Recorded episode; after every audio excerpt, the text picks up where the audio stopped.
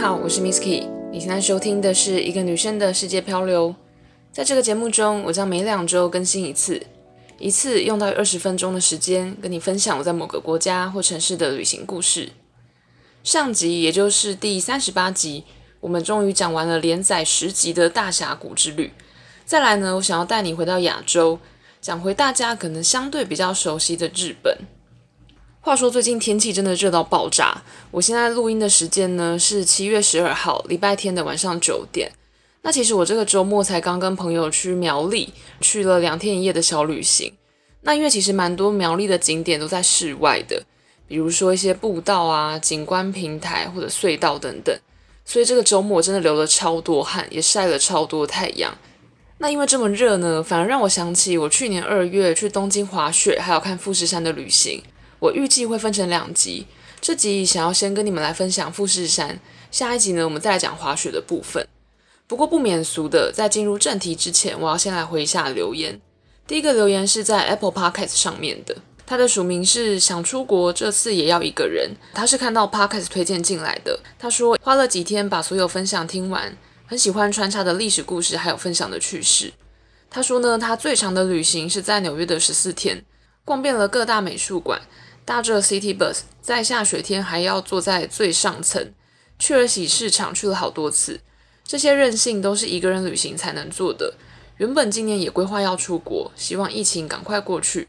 才能再听到更多这个节目的分享。这边先谢谢这位听众的留言跟赞美。我先前好像在某几集也有提过，在大学的时候，我某一个暑假也去纽约还有波士顿，总共待了两个礼拜。之后也有机会可以跟大家分享这些旅程。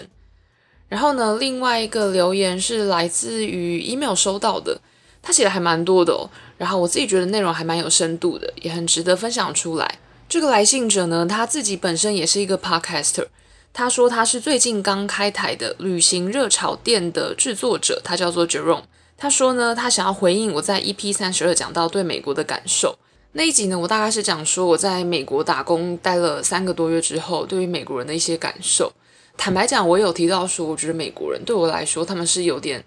伪善的，就是有点呃，很会做表面功夫嘛，就我觉得没有太真实的感觉。不过主任在这边也有提到他自己的一些想法。他本身在美国这个国家也住了十年，从菜鸟移民到跌跌撞撞到现在，他很能够体会我讲的这些东西。不过，他也因为这样子，想要来分享他自己思考的角度。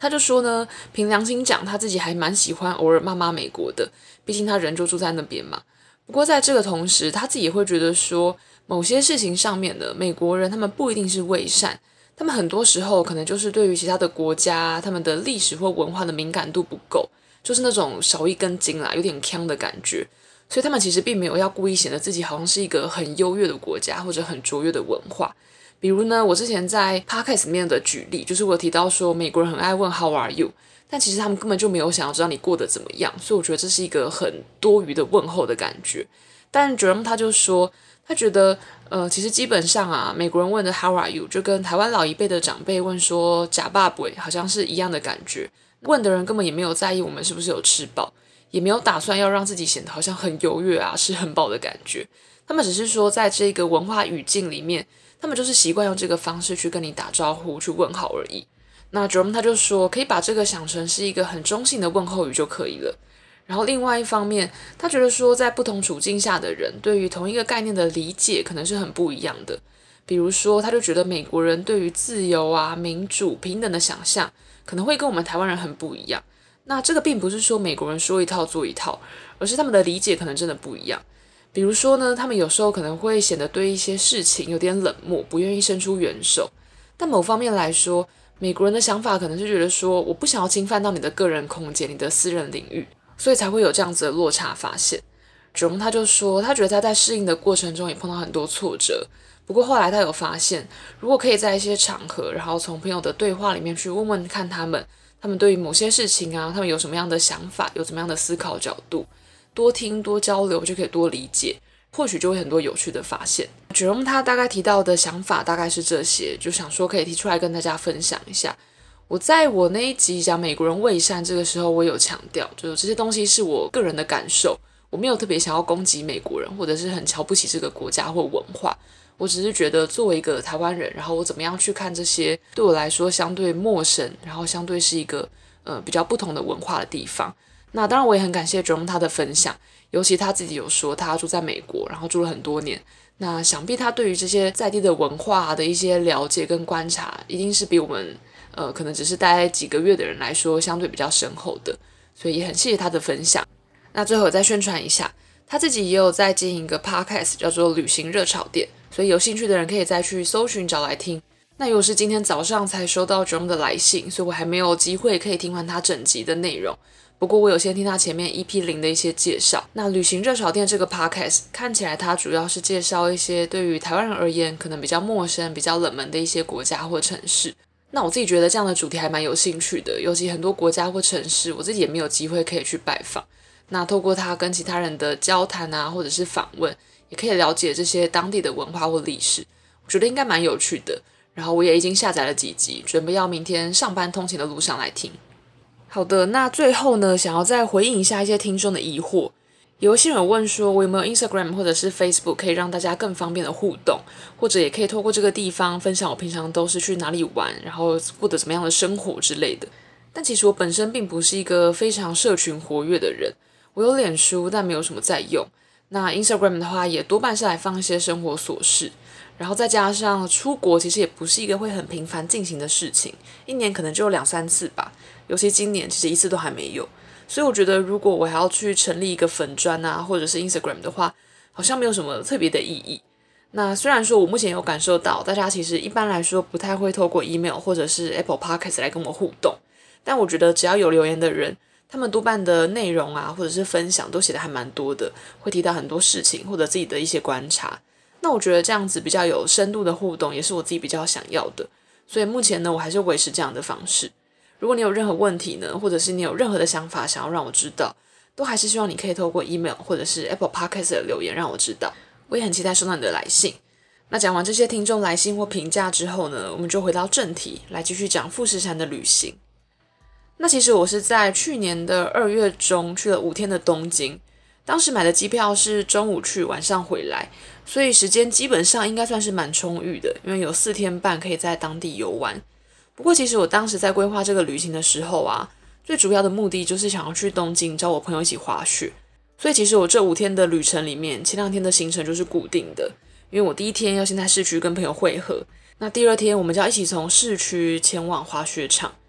那也因为我主要前往的景点都是在东京近郊，所以其实每天都过着长途跋涉的生活。原本这个很宽松的五天四夜，看似时间很充裕，但最后我也是把过得蛮奔波的。那现在讲一下这个滑雪的地方。我规划要去的滑雪场地呢，它在越后汤泽的附近。它大致上是在东京的西北方，要搭新干线才能够前往。那虽然我自己已经是第六次来东京了，然后也很明显感受到东京交通网络的密集跟方便，但坦白说，我还是没有搞得很懂日本的各种交通方式。根据我自己的理解啦。我觉得日本的新干线有点像是台湾的高铁，它搭起来非常的舒服，然后也很快速，但当然它的票也蛮贵的。不过呢，日本人真的是非常会经营观光旅游，所以这个交通它就有很多相关的优惠票。我当时是买了一个三日限期的东京广域周游券。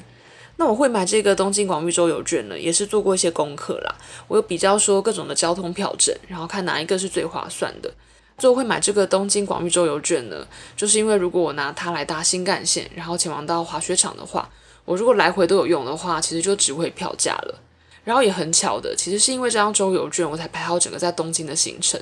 因为我就是想要秉持着一个勤俭持家的穷游背包客心态，我就想说，既然花钱买了这个周游券，当然是要用好用满。再加上我自己对于东京市区的景点，其实没有特别的有兴趣。但其实我刚开始出国的时候啊，就每个景点都会想要去看，然后行程就会塞得很满。但后来就渐渐的发现说，这样子走马看花其实没有什么意义，因为你行程很满嘛，所以其实也没有办法在一个景点待很久，然后也没有办法深入的去认识它。那我就觉得蛮可惜的。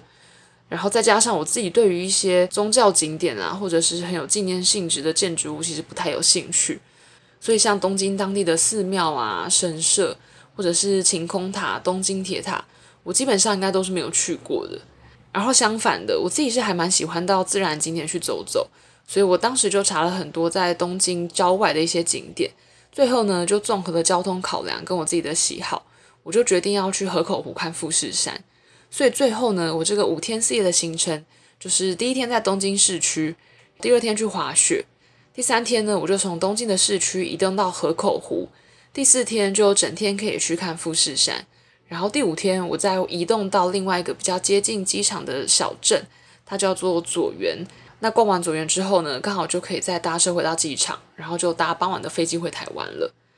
那这样子排之后呢，其实我就是把河口湖放在滑雪的隔一天，所以这样子呢，我其实是从东京机场到市区，然后市区往返滑雪场，再从东京市区到河口湖，这三条主要的长城路线，我都能够用到这个周游券。这边不是夜配啦，但我真的是很推荐这个交通的方式。虽然现在还不能出国，但我还是想要在这边先大推一下这个东京广域周游券。它是一个售价一万日元的券，然后你可以用它来搭新干线，也可以搭 NEX，然后也可以搭 JR。我等一下会陆续介绍这些交通工具。那我是第一天一到东京的成田机场就买这个周游券了，因为我当时其实是要到东京的市区一个叫做上野的地方跟朋友会合。那其实从成田机场到上野的市区。我搭一个叫做 Skyliner 的交通工具，它是一个最快的方式，单程只要四十分钟左右吧，票价也不到两千五百日元。但因为它不能用周游券，所以我就改搭另外一个叫做 NEX 的交通工具。这边再次重申一下哦，我对日本的交通工具很陌生，所以我只能用自己的理解来诠释。如果有讲错的话，就麻烦专业的听众再跟我纠正一下。我自己觉得刚刚讲的 Skyliner 还有 NEX，它都跟台湾桃园的机场捷运还蛮像的，而且是更高级的版本，里面都很干净，座位也很大，然后座椅之间的距离也都蛮宽的，所以坐起来很舒服。那至于 Skyliner 跟 NEX 的差别呢，基本上就是他们到达的地方不太一样。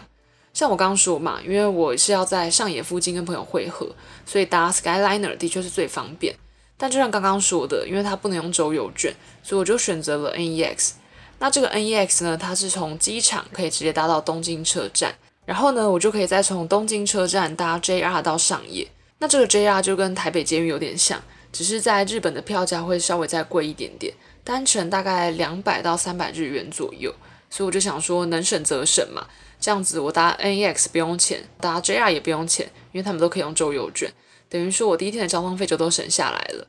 第二天我就继续用这个周游券，从上野搭新干线到我要去的滑雪的地方。所以其实这个一万日币的周游券，光是在这一天就回本了。因为新干线它就像是一个类似高铁的交通工具嘛，通常就会用来往返比较远的地方。像我从东京市区的上野车站要到这个滑雪场，它大概是至少两百公里的距离吧。那我刚查了一下，从台北到彰化都还不用两百公里耶，所以真的是还蛮远的。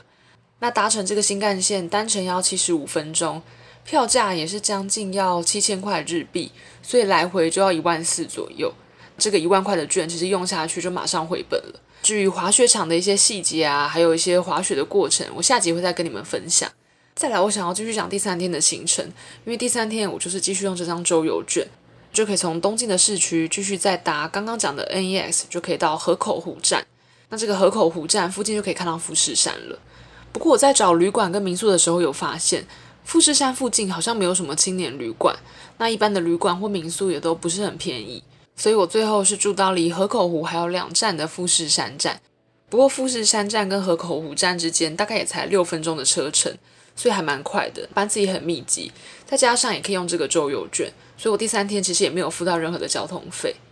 那到达我在富士山站的民宿呢，它其实是一个由日本妈妈经营的温馨空间。我自己在日本住过还蛮多青年旅馆或民宿的，他们好像都会要求入门要脱鞋，然后里面就是那种木质地板，所以你可以感觉到整个空间会很温馨、很温暖。老板娘本人也是给人一种很亲切的感觉。她除了介绍周围的吃喝玩乐景点啊，还有跟我分享她自己的一些小故事。那这个民宿呢，它有提供脚踏车可以租借。然后老板娘就跟我说，可以骑脚踏车去河口湖，那也可以骑到附近的一个地方，叫做新仓山浅间公园。所以下午呢，我就跟老板娘租借了脚踏车，想说就可以骑脚踏车到这个新仓山浅间公园。它从民宿走路过去大概不到三公里，所以大概四十分钟左右会到吧。骑脚踏车大概是二十到三十分钟左右。我在路上骑一骑的时候啊，就回头就突然发现，哎，怎么富士山在背后？所以就有一种很奇幻的感觉，就觉得说好像是一个对日本人或者甚至是对观光客来说很神圣、很重要、很热门的一个景点。居然我是在平常骑脚踏车的时候，好像很容易的就可以看到了，是一种还蛮奇妙的感觉吧。去程因为都是下坡，所以我还蛮快就抵达了。那这个浅间公园里面呢，它有神社，还有钟灵塔。我看蛮多游记都写说，春天可以来看樱花，秋天可以来看枫叶。不过有是冬天到的，好像没有办法看到什么。我就来看富士山吧。到了这个神社之后呢，大概要再爬四百个楼梯才会到达观景台。然后一到这个观景台呢，天气好的话就可以看到非常完整的富士山。我自己觉得会蛮震撼的，就是山是很清楚，然后很清晰，而且我觉得看起来还蛮大的，就是在我眼前。第一次看到会觉得好像蛮怎么讲的，那个情绪其实应该是蛮感动的，会觉得说这样子的自然美景好像很容易就可以被看到了。那这个富士山呢，它的海拔高大概是三七七六公尺，它是日本境内的最高峰。那相较之下呢，台湾的最高峰玉山，它是高达三九五二公尺的，所以还比日本的富士山高一点点。那在这个富士山的周围呢，它有五个淡水湖，它们统称就叫做富士五湖。那我前面提到的河口湖就是其中之一。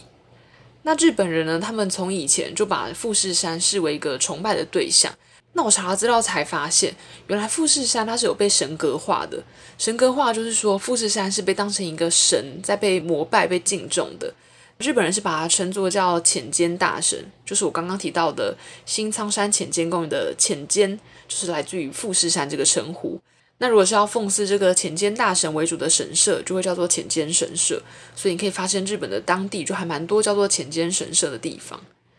再来呢，这个富士山它其实是会随着气候啊，或者是随着季节，它会有不同的长相。那我这边可以讲四个比较主要会出现的景象。第一个想要讲的就是这个赤富士，赤就是红色的那个赤色。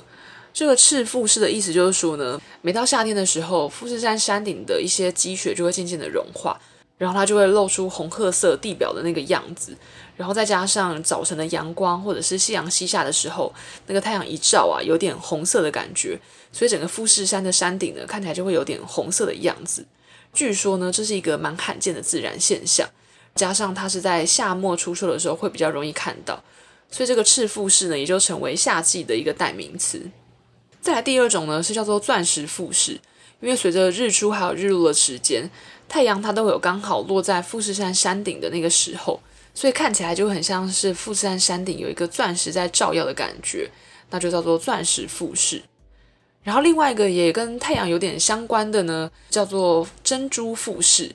这个珍珠富士的意思就是说，当满月的时候，月亮会刚好在富士山山顶的时候，那看起来就会很像是有一颗非常闪耀的珍珠照耀着这个富士山山顶，所以就叫做珍珠富士。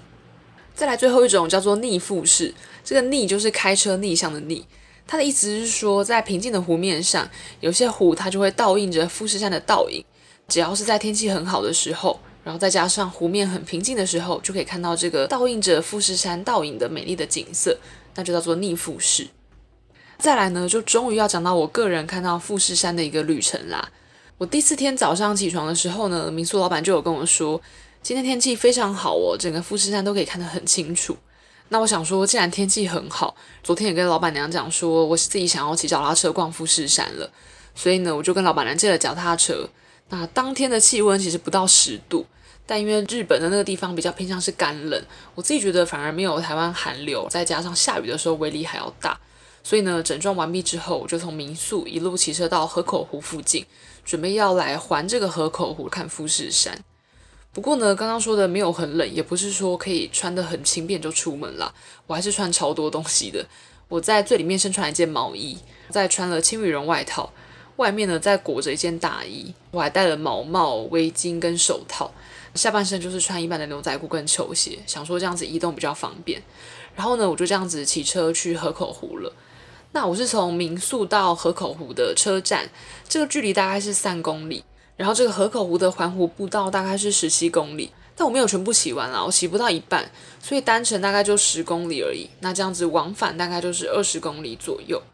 那这个二十公里呢，其实基本上听起来应该也没有很长，所以我大概就留了五个小时左右吧。我大概是八点半从民宿出发，看 Google 地图的预估时间应该是半小时就可以到河口湖车站了。结果没想到我大概花了一个小时才到，因为一部分是因为沿路的路还蛮多都是上坡的，所以骑起来有点吃力。然后另外一部分呢，是我在前往的路上就已经有看到富士山，所以沿路就忍不住多拍了几张照，就比预想中花了还蛮多时间的。然后呢，我到了河口湖车站之后，就发现附近有一家邮局。河口湖邮便局，那我进去之后就发现里面有还蛮多富士山造型的明信片的，所以就花了一些时间买明信片啊，然后写明信片，想要寄给一些亲朋好友。然后呢，我大概又骑了十五分钟的脚踏车来到了河口湖美术馆。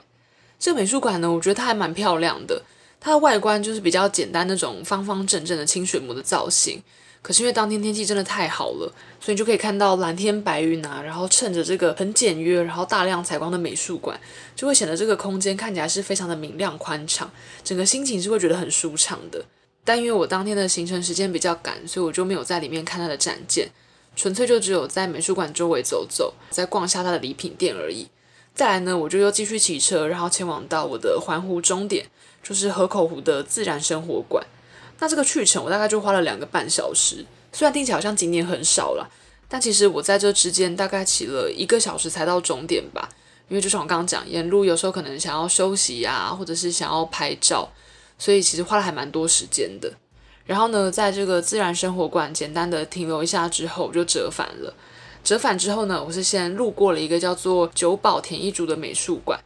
但我一样因为时间的关系没有进去逛。就只有在他的庭院，然后找个椅子坐下来写个明信片而已。写完之后呢，我就离开了，然后就顺便再去了河口浅间神社逛一下。最后呢，我就再骑车回到了民宿。那中间一样有经历了一些上下坡啊，还有一些迷路的时间。原本是规划五个小时，结果没有想到最后是花了六个小时吧，从早上八点半到下午两点半才回到民宿。但我觉得这个时间真的还蛮值得的，因为一般人呢，他们可能是会坐车，然后就在河口湖车站附近简单吃个东西，拍个照，看个富士山。那其实，在河口湖，你有很多方式可以看到富士山，比如说有一些很高级的湖边旅馆啊，或者是你可以搭当地的缆车，就可以从不同的角度看到富士山。基本上很多观光客他们都是在我刚刚说的自然生活馆的地方，那边有超多的汽车跟游览车，所以看起来大家就是聚集到那个地方，在那边拍照。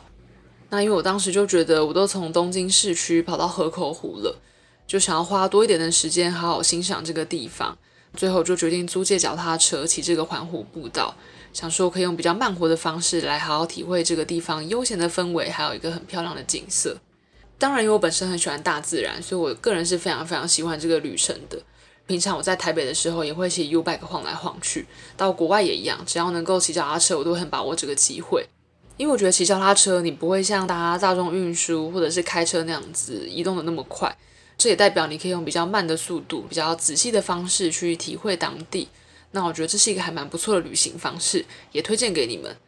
再来呢，我也觉得突然看到富士山那种敬畏然后震撼的感觉，是我好像真的很难用言语去形容的，真的是会觉得，诶，怎么好像我随时就可以看到一个很厉害的景点的感觉。像我当时搭车从富士山站前往到河口湖车站的时候，我只是一下车，然后一回头就看到一个超级大座的富士山在我眼前，那种感觉就是会觉得好特别哦，居然我会距离这个超有名景点这么近的地方。对我来说，富士山也是一个不管看几次都还是会有那种很震撼，然后看不腻的感觉。可能因为离它很近，但是你可能会用不同的角度啊，在每天不同的时间点搭配不同的光线，就会觉得它真的是有很多不同的面貌的，还蛮有趣。